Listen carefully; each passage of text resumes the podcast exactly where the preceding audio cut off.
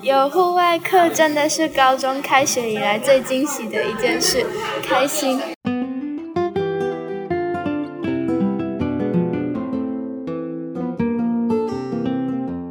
爬山的路上虽然不时会有一些小雨，但是佑真说这样很浪漫。我在路上有渐渐被说服。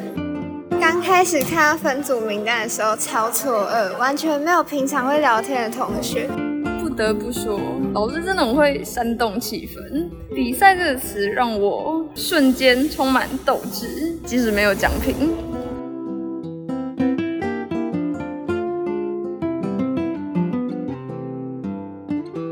好想畅谈教学 ing，今天要分享收录的是二零二二年十一月四号我们班一让第二回的户外教育猫空行旅。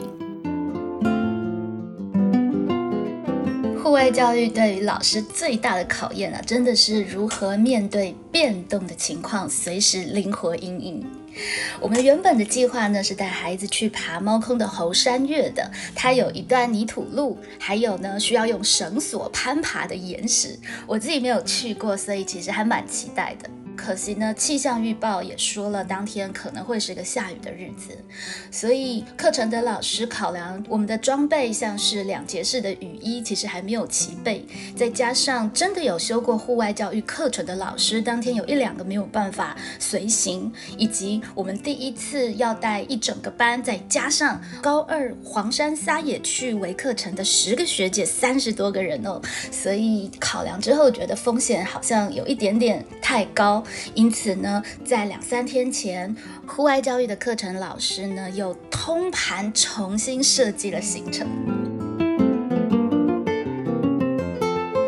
后来课程老师设计的行程呢，是从景美走合体到正大，然后再从正大爬张山寺，从张山寺走到猫空缆车，坐一站的猫空缆车到指南宫站，然后呃从指南宫走步道回到正大后门。哇，这整个路程加起来六七公里哦！之前在正大的时候，曾经爬过张山寺，也曾经爬过指南宫，倒还真没有同时爬张山寺跟指南宫的经验，觉得实在有点挑战。原本表定是十二点半出发，然后一点抵达正大的门口。我们后来决议呢，十二点就校门口放人，让他们可以自己在外自由觅食。一点的时候，正大校门口集合。如果赶不上，一点二十五分，在第二个集合点是正大艺文中心。作为导师，最大的提醒就是千万不要太嗨，一定要记得保存体力。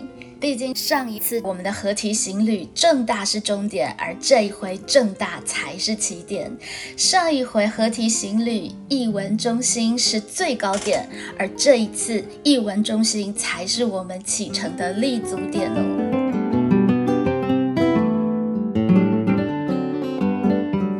然后我们一出发就迷路了。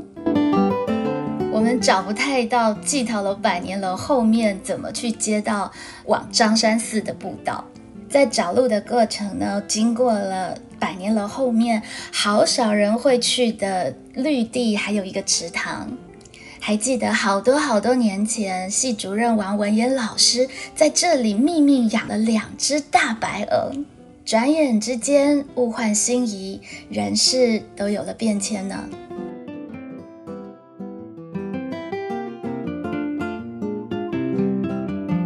登山作为人生行旅的隐喻，走在真正登山的路上，也常常反过来可以让我们更感受到人生进展的存在感。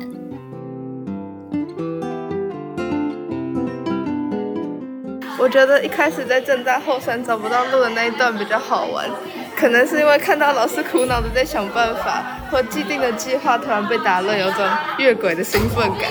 我骨子里应该有一些奇怪的基因，总期待着意料之外的事情。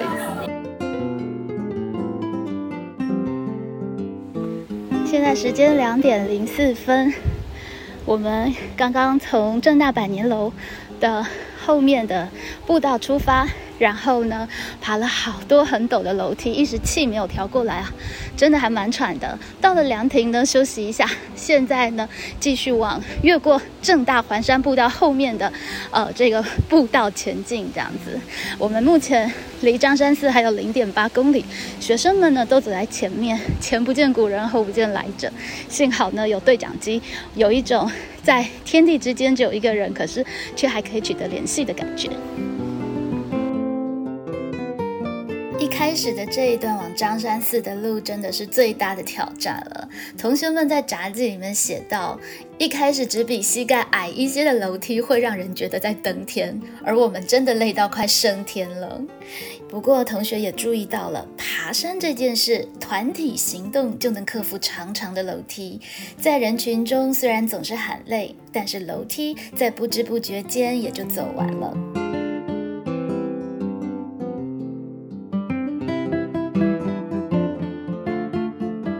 在时间两点十九分，我们到达张山寺喽。在这个地方呢，老师会煮奶茶给大家喝，我也非常的期待。因为一路上我们走过蛮多的楼梯，哎，真的有点喘，有点累。不过呢，可以看到很漂亮的风景。这就是我们今天的第一个呃抵达的点，我们要在这里休息一下。各组的同学们呢，他们有任务，就是待会儿要来说说吕洞宾还有八仙相关的故事。他们现在正在查找资料跟准备当中。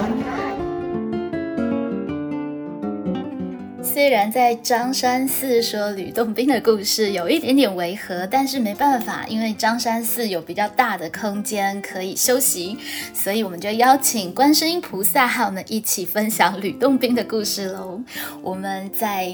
张山寺的广场围了一个圈，就地说起了故事。旁边有一两个小朋友也凑过来听，真的很有街头说书的感觉呢。大家好，我是新五组。我们的故事是那个韩愈跟八仙有什么关系？然后就是韩愈有一个侄孙叫做韩湘子，韩湘子去外面修行十年道法，他就回家跟韩愈分享说。他做了什么事情？但是韩愈很讨厌佛法，所以韩愈就很生气。然后这个时候，皇帝就传了圣旨，就是他们要去汉地，就是要请韩韩愈去祈雨。然后他到了那边之后呢，他就一直求求求求雨不成，然后就求不出来，就突然跳出一个道士，然后就说：哈哈哈，你太烂了，我来求啦，我来帮你，我示范一次给你看。然后他就画了一个道法，然后就砰，然后就在下大雨，就开始下大雨，井水都被填满了。然后韩愈就不相信。不相信这个下雨是道士做的，所以呢，所以呢，韩愈一生赤否老，但是韩愈却有个侄孙，就是八仙里的韩湘子哦。传说有一次韩愈奉旨祈雨，已经修道成仙的韩湘子赶紧前来相助。这当然是一个传说故事。不过，在韩愈的诗文里，倒确实留有“仰山祈雨”还有“郴州祈雨”这样的诗句哦。其中“仰山奇遇”里面写道啊：“大旱元州府，百年一遇灾。黄烟生裂土，人畜奈何崖？刺史悲天问，黎民疾苦哀。甘霖求罪己，日月见情怀。”身为刺史，他愿意为了百姓诚恳祈雨，日月为鉴。那怎么分毫不差？结果那个道士就突然变变成韩非子、韩湘子，对不起，然后变回韩湘子。韩湘子就想要韩愈跟他一起没错。哎，然后出处是呃左迁自然官世子孙湘，然后另外一则是。素贞江口是子孙湘，谢谢。我是第五组哦，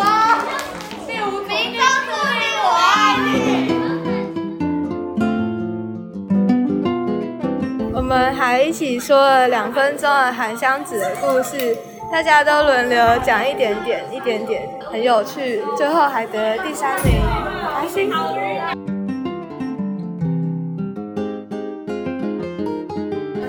第二，大家好，我是。呃，八仙是道教中的八位神仙，分别代表男女。老幼、贫贱富贵八种不同人群。呃，我要介绍第一个人，他叫钟离权，他代表是富，就是富有的富。他爸爸是一个将军，然后因为他爸爸的关系，然后他就可以在朝廷当将军，然后他就练就了一身好武艺，然后时候他就去打仗，被他的长官讨厌，然后就打败仗，然后最后他就决定隐居，然后。第二名的享食天堂介绍八仙的故事，他们运用了双簧的方式，有人在后面讲故事，有人呢在前面演戏。那幼珍演那个就登仙了，非常的可爱，也赢得了满堂的喝彩，获得了第二名。后来在山林里面遇到了钟离权，然后钟离权就考验他，然后他就得出奇事，而且那个驴子非常的有趣。当他不需要骑乘驴子的时候，他可以把它折叠起来，然后收藏在自己的小箱子里面，等到需要使用的时候再跟它吹起来。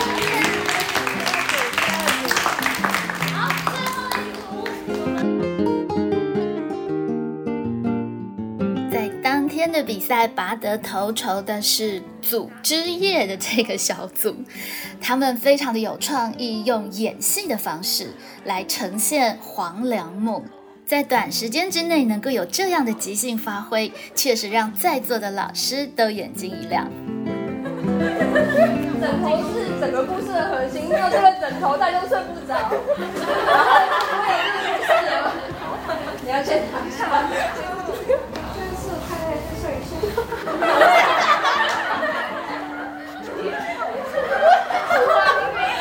在睡梦中，他做了一个。有没有闻到黄粱？应该已经睡着了哈。他梦见自己娶了一个姓崔的女子，配起来了。现在在梦境里面，这个女孩不但不但长得眉清目秀，家里还很有钱。大家这次讲的故事都很好玩，而且都很努力完成。面对地板也没人躺下，我真的超级佩服，真的。他已经了。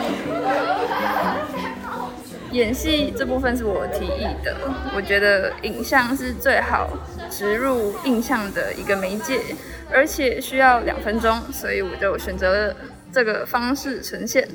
呃，如果用我的话诠释《黄粱梦》这个故事的话，大概就是卢生上山小憩，遇到了一位诡异的道士，很诡异的拿了一个贵重的枕头给卢生睡觉，然后还要做梦。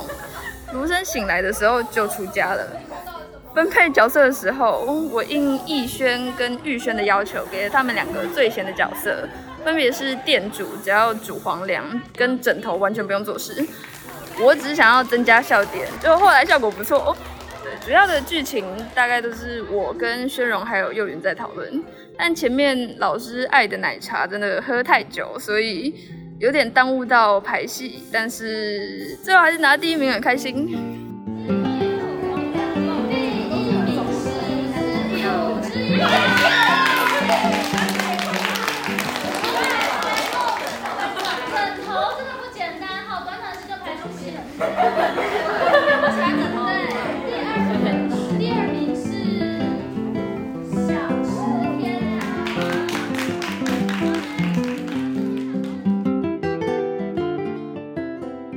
的分组虽然没有和平常的朋友一起，原本还很排斥，但大家一起聊天后，感觉拓展了视野。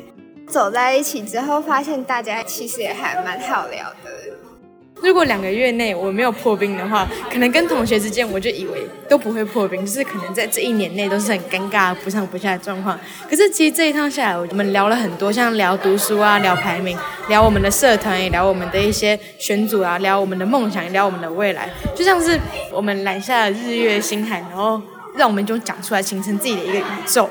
其实上山的时候，我们一边聊景观，也一边不一样。就是你看那些房子，都会像是乐高一样，有点变成积木，然后那些积木就一个一个一个拼组成我们看到的生活的状况。有一种，这是我想要的生活方向，我已经掌握了这样的感觉。一路上，我们就像探险般，一直有很多的新发现。无论是在山中的国小，还是长得像蘑菇的小屋，这些事物都让我们大开眼界。确实，登山同行的理由，才让我们突破了日常生活的例行，和一些本来没有机会谈话的人谈话。在路上，我也和英文课的世恩老师有了比较多的交流。我等于是在一开始还是气候变迁系列课程的时候，就已经在这个课程里面了。哦吼，本来课程是气候变迁环境行动家，哦，这个也是很跨科哎，所以其实你很早就跳出英文科，好像是。但因为当时是英文科，有蛮多老师在环境这个议题都很有兴趣，然后也都努力的执行在生活当中。哦哦哦，所以那个时候，如果你在英文科提到气候变迁，应该有很多人会有可以相似的一呼百应，然后一起一起来做。没错，对，对，所以就因缘际会，就开了这个很有趣的行动家，哦，就是把一些行动方案融入课程。是是。那个时候的户外体验不是我们的课程重点，哦。重点比较像是我们当时有把课程分成三大部分，嗯嗯嗯。然后有讲到气候变迁的一些科学证据，，OK，对，就是有气候变迁科学相关的数据或者是历史。嗯然，后第二个部分是跟树、碳有关的，因为树毕竟它，比如说行光合作用，它可以吸收二氧化碳是，对，所以会让学生去更认识树，不管是感官的开启，或者是知识上的认识是都有。但这怎么跟英文科做结合呢？其实我们当时英文老师的角色在里面，呃，并没有一定要把英文科相关的学科知识融入进去。是对，比较是以这个课程的主题为主轴。，OK，对，但是我们当时的确是有试着设计一些让学生，比如说透过去听世界各地发生的气候变迁的故事，OK，了解。然后来反思说我们自己有没有观察到一些气候变迁有关的，我们可不可以用英文写成故事，然后让世界上其他人也听得到。其实我觉得这一点蛮重要的，就是老师不是带着自己的学科本位在想课程，嗯是真的先去碰触那个议题，才慢慢把学科本质更贴切的放进去。嗯嗯，对，其实也是这样子走一趟之后才知道，比方说国文课可以做什么等等的。哦他们今天的故事的题目是今天出发前才拿到的。哦，真的这么刺激哦！对，然后他们一路上，而且我们是第三节课，十一点他们才拿到的。哇，然后他们就自己去找资料，然后去呈现。有的时候我们在课堂里其实反而没有这样子即兴的情境，逼着他们就是要做出个小小的样子，这样子。没错，哦，对原来是这样子。如果你这样介绍之后，我再去回想刚刚他们的一个街头展演，我就会觉得很厉害。真的很即兴，对，真的。对，包含看懂故事，然后要自己去做一些小小的组织，对对，然后或者是转化。对，而且每一组其实他们有他们自己的小创意在里面，哦，对，对，我觉得很有意思哎。有的时候就反而在课堂里做不出来，因为他们就没有那样的兴致或那样的时间点，以及他们有个要求，就是因为我们这次帮他们陌生分组，就分得很散，然后他们说待会做猫懒的时候可不可以一起做，跟跟熟的人一起做。哦，我说你们故事讲得好才可以。但我觉得这个陌生分组的概念很棒哎。是啊，不然他们永远不会认识另外一半的朋友。没错，对而且其实高一我会以为大家是最。呃，在没有预设的状况下，会去多认识不同的人。嗯没想到在这个时候已经有所谓的陌生跟对他自己的一群人了。对，这老师也是很为难，因为当然出来玩希望他们跟自己熟的朋友，但是又有必要把他们打散。嗯，对。然后这次很棒，又加入学姐嘛，就是又有新的元素。没错。对，就是说训练他们的那个接应应应的能力。嗯哼嗯哼，对，而且很开心，也才有机会跨科老师才有机会聊聊天。嗯，哦，怎么了？有猫咪，有猫咪，哎，好可爱。猫没有空，这里不叫猫空吗？哎，为什么这里叫猫空？哦，因为这个猫空跟猫其实没有关系哦。样？这个我觉得是一个很有趣的由来。是它其实我记得是因为这个地方好像之前就是坑坑巴巴的，很多哦鸟、很多鸟鸟啊鸟康。嘿，哦，原来是这样，对，跟猫应该是没有什么关系。原来是这样，没错，所以所以并不是猫，不是猫被被被怎么样驱赶了一好像不。是。我第一次用那个角度看百年楼，哦，就是很少走到百年楼的后面。嗯你说我们在走那个楼梯的时候，对，我在去找楼梯的时候，哦，然后。对，有一种它好近哦，但是又好远哦的感觉。我就觉得说，我应该上去跟老师们打个招呼。老师可能还会想说，哎，你怎么从这边出对，现？然后说你看下面那群都我学生。现在下着一种不知道该不该撑伞的雨，这是正大经典的雨没错，有的时候也是一种是一种 part of the fun，呀 就是你在 对在呀猫空山上走有这样的雨，我觉得是一个很更有情经调典的。我今天出门前教他们苏轼的《定风波》。莫听穿林打到叶声，对，准确词在这样子的时间里教，就比他在课文或考题里教有感觉多了。没错，而且他可能还可以自己在走的时候自己想象。对啊，就是那种潇洒的境界，他们就可以去体会。一零八课纲讲求的素养教学非常强调真实情境，那户外教育其实就提供了我们很多真实情境的机会，让国文课学的诗词呀、人生境界啊更有体会的意境。接下来，我们第三回合的户外教育要到新竹的侠客罗野营哦，那又是另外一种层次的挑战了。施恩老师曾经到过那个地方，所以我也在路上向他打探了一番。侠客罗那个地方最挑战的应该是它是野营性质，嗯，所以首先你必须要自己呃背帐篷。我觉得这对我来说也是蛮大的挑战。OK，所以它其实是一个需要负重，是对。但好好的地方是，我们从登山口，然后我们进去到我们的营地，其实就有一 K，就一公里而已，对你就可以把东西放下来。没错没错，所以负重的距离至少没有太远。嗯嗯嗯，这很好的体验了。是，另外一个挑战是，嗯它因为是野营，所以水跟电，嗯，是呃相对于平地来说是非常不方便的。没错，包含联络啊等等。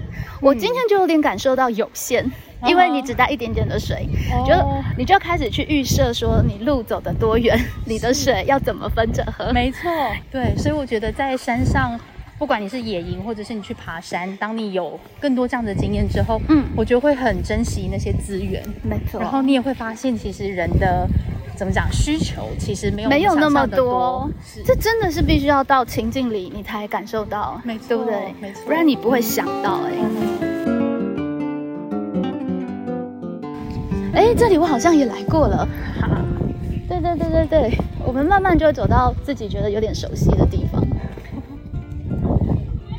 有像这个牛车，其实这些地方离我们并没有很远，是，但是呃，真的也要排进行程，对。你才会你才会遇见，没错，不然他就一直错过。走。马看花，然后就没有看到这些东西。对，对，我其实今天有点担心，因为因为我们其实前几天才走合体，哦。对我怕他们就没有兴致。哦，对啊，因为其实出来玩兴致很重要。的确是哎，对，就玩心非常重要。对，又想要帮他们做陌生分组，其实哦一步一步都是一个，就是有一点点测试跟赌注。嗯，这老师心肠很大颗。对，然后又下雨啊等等的，对，还不错，他们还算玩的，看起来应该也还算开心。对，我觉得同学们很厉害的是，他们自己也可以有自己的乐子。是是是，然后一路上其实刚刚在学生之间的时候，也听他们聊得蛮开心的。没错，这个就是我觉得很期待帮他们保有的。因为他们现在正是在成年之际嘛，就希望他们变得越来越专业，但是保有这种看到什么事情都觉得好玩嗯，的那种感觉。啊就要调整一下呼吸了，对对，因为连续上坡。没错，调气真的很重要。一开始走那个从正大后山出发那个步道，就百年楼后面那个步道，对，真是一开始气用不对，就喘到不行，我觉得我一下就不行了。而且那边很陡哎、对啊，那个阶梯好好高，非常高，每一个我觉得应该有二十公分呢、或是超过。对每一个但是气调好了，其实比想象中还要可以走啦。对同学们也蛮厉害的，对哦，这蛮聪明的。对，我们也可以学他们。有遇到那个上升斜坡，还有阶梯，同学看到阶梯还是会叹口气。那今天我们就没有体验到那种泥土路，哦，还有那个攀爬。对，我们在侠客楼那边有吗？侠客楼那边有很多，好好好，期待。对，可以期待一下。对，不过说实话，如果是要体验泥土路，真的天气也是一大关键。没错。有没有需要在下雨的时候带这么多人去体验泥土路，就是另一个课题。对对对，我们也都必须要斟酌跟评估。我说这一次的整个户外教育让我感觉很好的是，其实它必须是要整个团队，包含老师、学生跟家长都有足够的弹性，嗯，才有办法促成。没错，因为只要有里面一些人比较呃顾虑啊，或者是担心啊，或者是彼此不信任，其实好容易它就不成。所以其实户外教育，我觉得老师们心里的弹性都要很大，那那个弹性也都会来自于。我们在风险的评估上面有没有先做好准备？没错，其实是它是来自于不断的评估的结果。我觉得爸妈也要很强哎，就是我们行程不断的改，然后爸妈都可以乐观以待。对，这个肯定也是老师平常有好好的，就是不管是打好关系也好，或者是建立这些信任。是啊，我们爸妈明天还要来开爸妈读书会，二十一个爸妈。真的吗？对，我又帮他们要开多开个家长会。哇，他们要一起来读拼教养。OK。对，线上吗？没有实体。很酷吧？他搬教室啊。哦哇！就其实很多很棒的事情是可以做的，但是就是大家那个兴致有没有起来？其实爸妈你可以感受到，爸妈也很想要学习，爸妈也很想要了多多了解这个世代跟这个世代的教学怎么转变。嗯，对。所以刚刚说有二十二十一个，哇，可吧？是三分之二。对啊，而且整个是爸妈，我们是有核心加带的，是核心加带举办的哦。哇，对我只负责导读二十分钟那个拼教养的部分。对，那包含问卷啊、邀请啊等等，其实都是我们核心加带群去做的。哇。我们班不只有一个家带，我们的核心家带差点要证件发表选举，太多人了。对，因为爸爸们都很热心。哇！那后来他们也就透过了一些线上会来组织大家。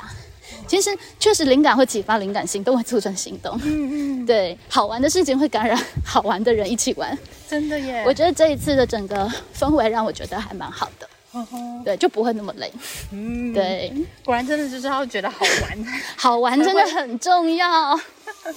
这是我们常在教学里面忽略跟忘记的一个部分。嗯，对，真的有的时候进度啊、时间啊，没错，就会让这些就已经没有没有空间存在。对啊，但是他们必须要优先于进度跟呃乃至段考排进去，否则我们的侠客罗演营就不能成型了。他在段考前一周哦。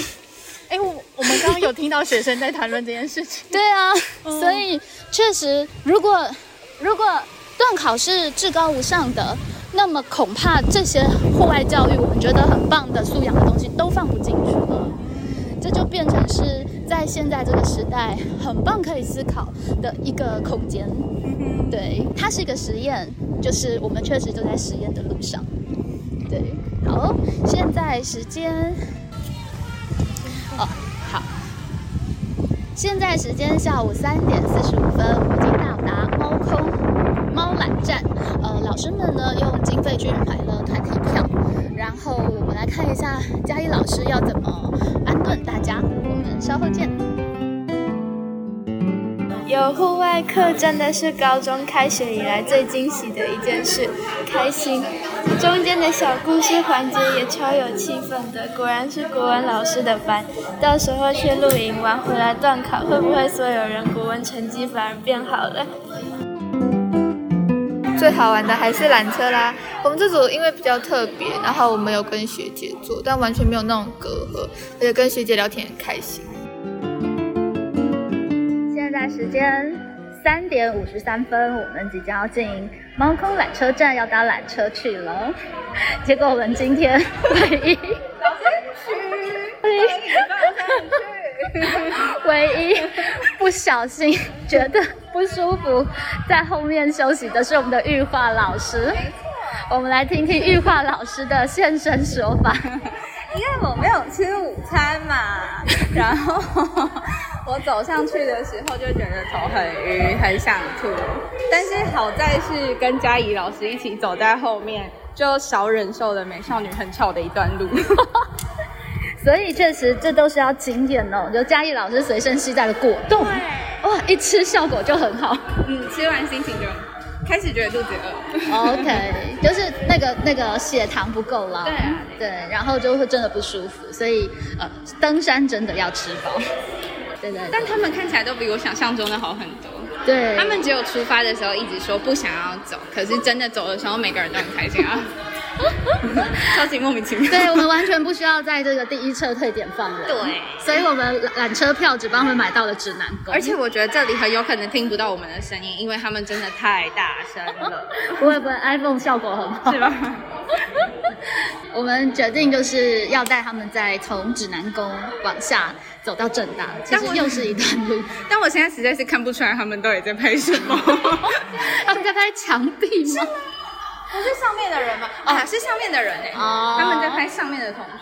我们现在就在一个猫空的楼梯间，我有问学姐，学姐他们也觉得他们很吵。没关系，这是这是我们班的特色。不过他们的即席表演还不错啊，哎、我觉得蛮好的。对，尤其有两两组，呃，应该有一两组，就是真的已经有小小戏剧的感觉。对，我觉得那个有排有排演的那个很好。对幼云他们，幼云他们就是组织还还有人当枕头，对超可爱的。就是即席发挥的能力还不错。没错没错，对，我们被偷拍了。等一下，指南宫站全部都要先出站哦。好，十七，等一下指南宫站全部的人都要先出站。好，知道了。现在下午四点零一分，我们呢把所有的孩子们都赶上了缆车，我们老师们乘坐最后一班缆车，即将在下山的路上。Hello，我是嘉怡老师。Hello，我是世恩老师。嗨，我是常出现的日花。Hello，你是？我是我是谁不重要，他是海豚训练师。好对我是海豚训练师，那都会卡掉啊。不会不会不会，这是我们的易婷老师。老师到了，已经到了就让大家那个陆续出展，然后我们在外面看有没有那个比较适合集合的地方。好，那可能大家等下到的时候，从楼梯走到三楼搭电梯下来。收到，哎，可能要有请学姐在前面去找平台，然后或者是留学姐在那边引导。好酷哦！都有刘志宇在那边跟大家讲。收到。们这次特别选没有当过核心干部，也没有当过组长、总长的同学当组长。老师很用心分组，让他们按照我昨天在前面打的那个取名字哦。对啊，对啊。我 因为我昨天在分组的时候，我就不想打一二三四五，然后我就在上面打好想去注明，好想，好想区注明，所以老师就直接让他们用好想区注明就当第一个把这字所以有想食天堂，然后对啊，这样子很好记啊，就好想睡觉。超傻眼。组织一，我就想说，我之一是难道什么事？我想说，难道是？哦，原来真的是对对啊，因为你就要有一句话比较好记。他们平常一开始就红橙黄绿蓝靛紫，然后不然就是礼乐射御书书，对，鼠牛虎兔龙蛇的。他们那天龙，他们取了一个新的，是林家龙。对，没错。OK，我们已经到了那个指南宫站了，老师都还没访问，要下车了。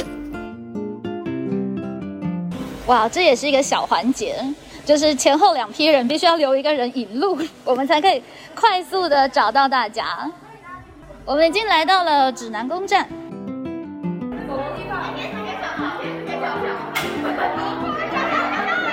你们在收集贴纸吗？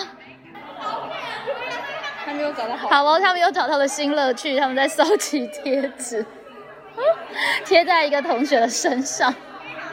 我们刚刚搭梦空缆车就有团体票，所以就都有发那个贴纸。对，为什么要收集贴纸？听说这是一个仪式。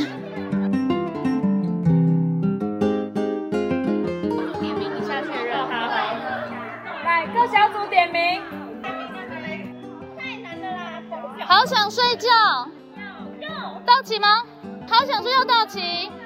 想吃天阳道去，取名好困难到，然后组织意到齐没，组织意，组织意到齐眉。接下来是什么？命中注定，命中注定到齐没。好，那就走了。老师，我不想跟他们讲。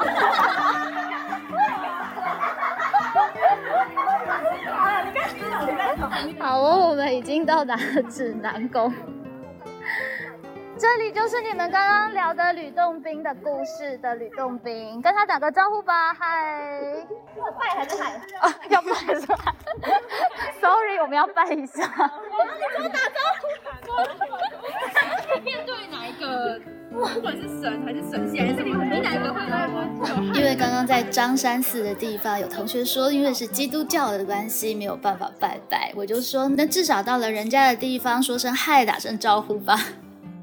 倒是这里心语非常认真的教育晴雨，遇到神明的打招呼方式是要用拜的，不能只说嗨，这样不礼貌。这都是老师的错。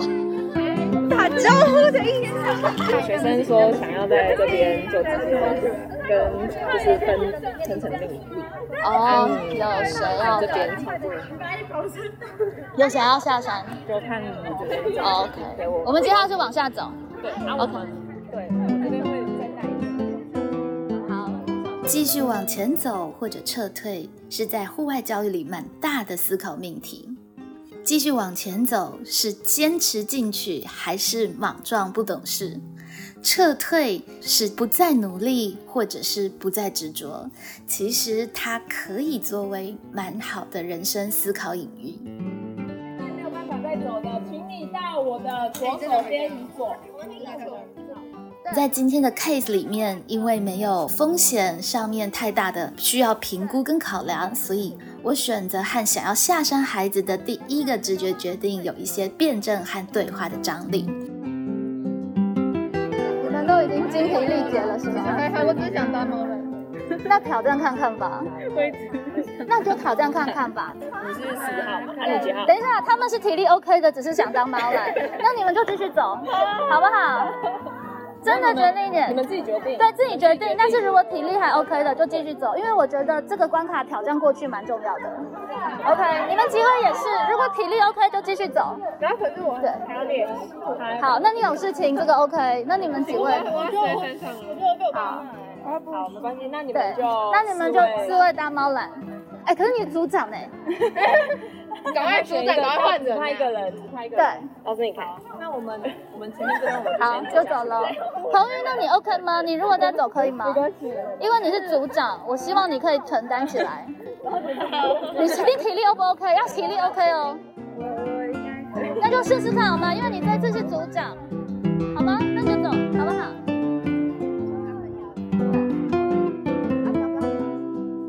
继续往前走的路没有很困难，但是也没有很好走。下过雨的阶梯湿湿滑滑的，必须非常小心。一路上我们开启了很多根本没有预设的话题。我一直觉得我会出家，我从小就觉得会出家。听说好像有佛缘，嗯，就是真的是佛还是道？僧人讲这里是道教哦，啊，就是佛。佛跟道不一样哦。对啊，对，老师我分得出来，应该是应该是。好，谢谢你的爱心。老师我错他们自己跟我说吃巧克力会变笨。然后再拿巧克力给老师吃，这是什么道理？老师在问说要不要去南部读书，是都没有去那给我好了哦，耶！还真饿了，很棒，真的有带垃圾袋，赶快走。这是这是这是我的包包。哦，sorry，我们赶快走快一点点，因为他们在走。真的会滑欸，要小心。时间四点五十四分，我们从指南宫回到了人间，现在即将进入正大的侧门。我觉得这次没有和美山累，可能是因为这次有平坦的地方可以聊天。就不像上次要撑伞脚又不能停，分散注意力会比较感受不到身体的疲惫。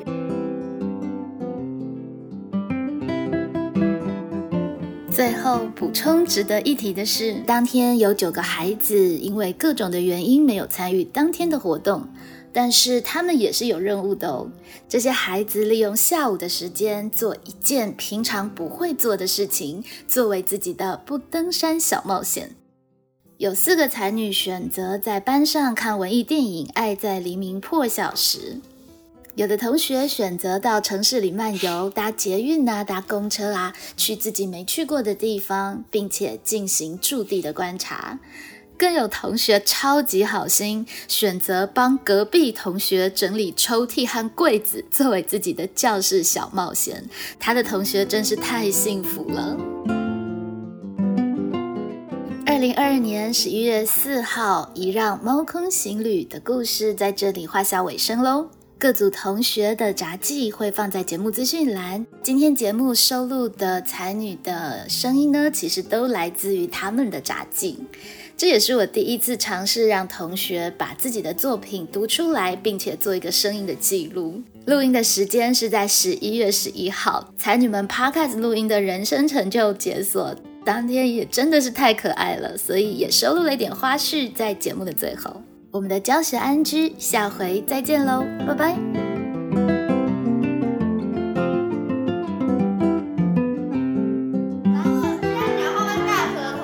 那就录你大舌头的样子。我讲话会大舌头哎、为什么想讲话大舌头？我嘴那个舌头破掉。好可怜。好，我会帮你说，因为你舌头破掉。好，呃直接讲吗？嗯，吓死我了，原来有我。来，开始了吗？等一下，这已经开始录了吗？这可以暂停一下吗？我会剪，我会剪。宝 宝这一段会混进去。等一下